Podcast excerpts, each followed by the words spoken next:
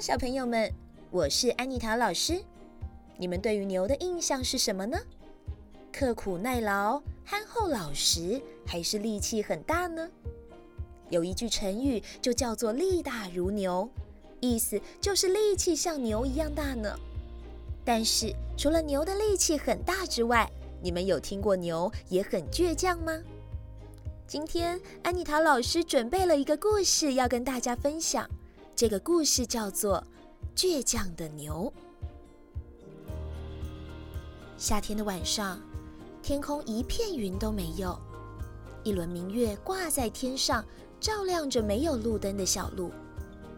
汉汉住在一个比较偏远的小村庄，因为今天的工作结束的比较晚，小路又很偏僻，一个人也看不到，所以他边推着木车一边唱着歌，这样走在只有月光的小路上，比较不会害怕。走到一片树林旁。憨憨忽然听到一阵窸窸窣窣的声音，奇怪了，这个时间会是什么东西啊？这动静不小，也不像是野猫野狗，像是个比较大的动物。难道，难道是狼？憨憨吓出了一身冷汗，因为他还是个孩子的时候，就常常听妈妈说，这片林子里有狼。尤其在晚上时，常常可以听到狼叫声。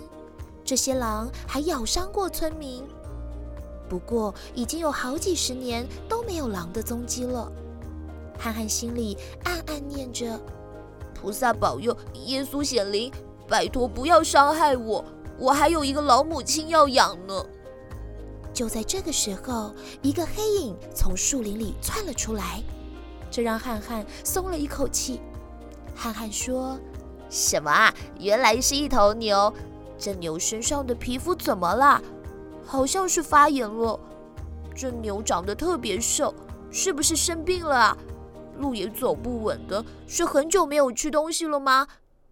你好可怜哦。”憨憨拿了颗馒头给牛吃，牛迟疑了一下，就扑了上来，大口大口吃了精光。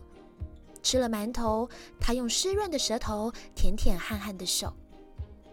憨憨看着这头病牛，越看越疼惜。你病了也挺可怜的，是谁丢弃在这里吗？看起来好几天没吃东西了。这样吧，你跟我回家，让我好好照顾你。那病牛像是一个懂事的孩子一样，主动跟在汉汉的身后回家了。汉汉。